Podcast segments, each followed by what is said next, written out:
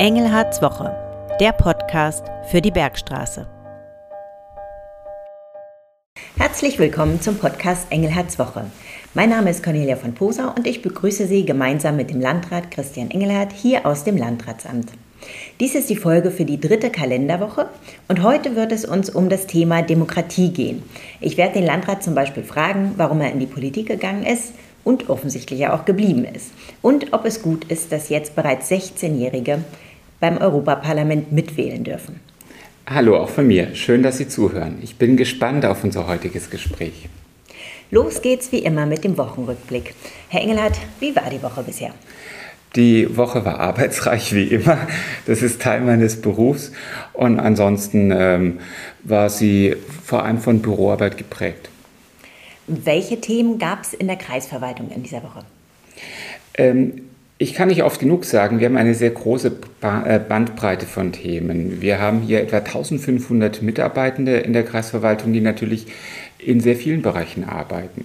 Aktuell ist ein sehr großes Thema die Bearbeitung von dem Wohn- und dem Bürgergeld. Da wurde ja sehr vieles neu geregelt. Der Kreis der Empfänger wurde auch kräftig erhöht und hier müssen wir auch Mitarbeiter einstellen, die das Ganze abarbeiten. Aber auch die Kreisvolkshochschule zum Beispiel gehört zur Kreisverwaltung und am Montag habe ich das Programm der Kreisvolkshochschule vorgestellt. Und gab es in dieser Woche schon besondere Highlights für Sie? Ja, also die gab es definitiv. Was mir sehr wichtig ist und ich auch am liebsten selbst mache, ist verdiente Menschen zu ehren. Und in dieser Woche hatte ich zwei solche Ehrungstermine. Am ähm, Montag durfte ich ähm, einer Familie das Bundesverdienstkreuz überreichen, besser gesagt einem Paar. Und äh, gestern Abend durfte ich einem sehr verdienten äh, Menschen den Landesehrenbrief überreichen. Wenn Sie da genauere Informationen haben wollen, die finden Sie natürlich auch bei uns über Facebook. Ähm, Gab es in dieser Woche irgendwas, was Sie besonders geärgert hat? So ein richtiges Aufregerthema für mich gab es diese Woche eigentlich nicht. Es gibt immer irgendwas, was mich nicht ganz zufrieden macht, weil es anders ist, als ich es gerne hätte. Und am meisten macht mich unzufrieden, wenn ich irgendwas nicht mache, was ich mir eigentlich vorgenommen habe. Aber ansonsten war die Woche ohne große Aufregung. Gut, dann steigen wir direkt in unser heutiges Thema ein. Und zwar wollen wir über das Thema Demokratie sprechen. Aktuell äh, auf der Agenda steht ja die Wahlrechtsreform. Was halten Sie davon? Nun, ich halte es für richtig, dass der Deutsche Bundestag verkleinert wird. Der Deutsche Bundestag ist ein Riesenparlament und das sind ja dann nicht nur die Abgeordneten, sondern auch immer die äh, Mitarbeiter der Abgeordneten. Das ist ein, ein ganz großer Apparat geworden. Und die Frage ist, brauchen wir ein so großes Parlament? Ähm, natürlich brauchen wir Parlamentarier und wir brauchen auch genug, damit sie sich auf die verschiedenen Themen spezialisieren können. Die Bundesrepublik hat viele Themen, die wichtig sind. Ähm, aber irgendwann gibt es eine Größe, wo dieses Mehr nichts bringt. Ich glaube, die Größe ist erreicht. Und deswegen ist es richtig, dass das Wahlrecht reformiert wird. Was im Augenblick geplant wird, ist aber ziemlich komplex und führt unter anderem dazu, dass möglicherweise in einem Wahlkreis, wie dem Kreis Bergstraße, der eine Kandidat gewinnen wird, aber gar nicht in den Bundestag kommt, weil von seiner Partei zu viele gewonnen haben. Und das ist auch schon irgendwie schräg, denn eigentlich will ich als Bürger, dass wenn die Mehrheit der Bürger in einem Wahlkreis einen bestimmten Kandidaten wählt, dass der dann auch tatsächlich der Repräsentant dieses Wahlkreises ist. Da sind wir beim Thema direkte Demokratie. Was ist Demokratie für Sie? Demokratie ist eine ganz interessante Regierungsform. Demokratie muss nicht immer die beste Regierungsform sein. Das heißt, nicht immer wird unbedingt der Beste gewählt. Ähm, aber Demokratie ist die einzige Regierungsform, bei der das Volk seine Regierenden auch nach einer gewissen Zeit und zwar friedlich wieder wegkriegt wenn es äh, nicht mit der Regierung einverstanden ist. Das macht die Demokratie aus. Ich wähle jemand und zwar jeweils auf Zeit. Und warum sind Sie selbst in die Politik gegangen? Also Politik hat mich, glaube ich, schon immer interessiert. Aber es gab zwei Auslöser für mich. Das eine war die Schulpolitik. Ähm, wir hatten damals in Hessen einen Kultusminister, der war von der SPD, den ich äh, in dem, was er gemacht hat, wirklich nicht toll fand. Und äh, das hat mich als Schüler motiviert, mich zu engagieren. Das ist das eine. Und das zweite ist, ähm, ich habe im Schulunterricht gemerkt, wie gern ich über Politik diskutiere ähm, und habe mir Gleichgesinnte gesucht. Und so bin ich in die Junge Union gekommen und dann ist das so das eine zum anderen gekommen. Ich wurde Stadtverordneter, dann irgendwann Kreistagsabgeordneter, Bürgermeister und jetzt habe ich die schönste Aufgabe, die es geben kann, nämlich ich wohne im schönsten Landkreis und bin da auch noch Landrat. Ähm, Demokratie sollte ja, damit sie funktioniert, wirklich von möglichst vielen Menschen quasi ausgeführt werden. Wie meinen Sie, kann das gelingen? Ich glaube, das sind manche Dinge wichtig, die wir hier gerade machen, nämlich Kommunikation und Transparenz. Ich will aber zunächst was anderes sagen. Immer wenn Wahlen sind und die Wahlbeteiligung ist nicht so hoch, dann wird gesagt, ei, dann ist ja die Regierung nicht ausreichend legitimiert. Das halte ich für falsch.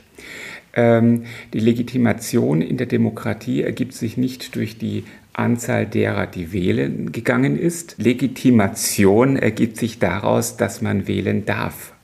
Also, dass jeder die Möglichkeit hat zu wählen, ob er von seinem Wahlrecht Gebrauch macht oder nicht. Und das ist der Grund dafür, dass ich sage, eine Regierung, die in einer freien und geheimen Wahl gewählt wird, ein Landrat, ein Bürgermeister, ein Stadtparlament, ist aufgrund des Wahlrechts, das die Wähler haben, ausreichend legitimiert. Und das Zweite ist natürlich, hat jeder ein Interesse daran, so auch ich, dass die Menschen begleiten, was man macht. Wir machen ja hier mit viel Einsatz etwas für den Kreis und wollen, dass die Leute mitkriegen, was passiert und am besten, dass sie sich dafür interessieren und auch mit einem diskutieren, einem sagen, was sie sich vorstellen. Mich interessiert, was die Menschen sich vorstellen, was ich als Landrat so tun könnte. Und deswegen ist Transparenz und Kommunikation sehr wichtig. Und ähm, es ist sehr vieles leider gerade auch auf den übergeordneten Ebenen, auf Bundesebene, auf europäischer Ebene so komplex, dass es schwierig ist, Transparenz herzustellen. Da sind wir gleich beim nächsten aktuellen Thema. Das Mindestalter für, die, für das aktive Wahlrecht bei den Wahlen äh, zum Europaparlament wurde ja kürzlich ähm, runtergesetzt von 18 auf 16. Was halten Sie davon? Da schlagen zwei Herzen in meiner Brust. Ähm, was für das Herabsetzen des Mindestalters spricht oder sprach, ist, dass ähm, man vielleicht damit einige junge Leute noch früher für Politik interessiert, die sich vielleicht aufgrund des Wahlrechts damit befassen. Ähm, was dagegen spricht, ist, und das überwiegt bei meiner Abwägung, ist, dass wir inzwischen so ein komisches Auseinanderfallen von Verantwortlichkeiten und Alter haben. Das Wahlrecht heißt ja eigentlich, ich bin so weit in meiner Persönlichkeitsentwicklung, in meinem Wissen, dass ich verantwortlich entscheiden kann, wer regiert. Jetzt haben wir aber noch andere Altersgrenzen. Ab 18 erst ist man dafür verantwortlich, Verträge zu schließen. Das heißt, unser Recht sagt, wenn man unter 18 ist, dann kann man noch nicht wie ein Erwachsener seine Meinung bilden und Verträge schließen. Erst ab 21 ist man strafrechtlich voll verantwortlich. Das heißt, ähm, wenn man mit 16, wo man jetzt das Europäische Parlament wählen darf, eine Straftat begeht, dann sagt der Richter, ähm, der ist äh, noch nicht wie ein Erwachsener zu beurteilen, der hat noch nicht im selben Maß Verantwortlichkeit für sein Handeln. Wenn man mit 18 eine Straftat begeht, dann wird im Regelfall eher nach Jugendstrafrecht entschieden. Das heißt also, irgendwie ist das nicht ganz schlüssig.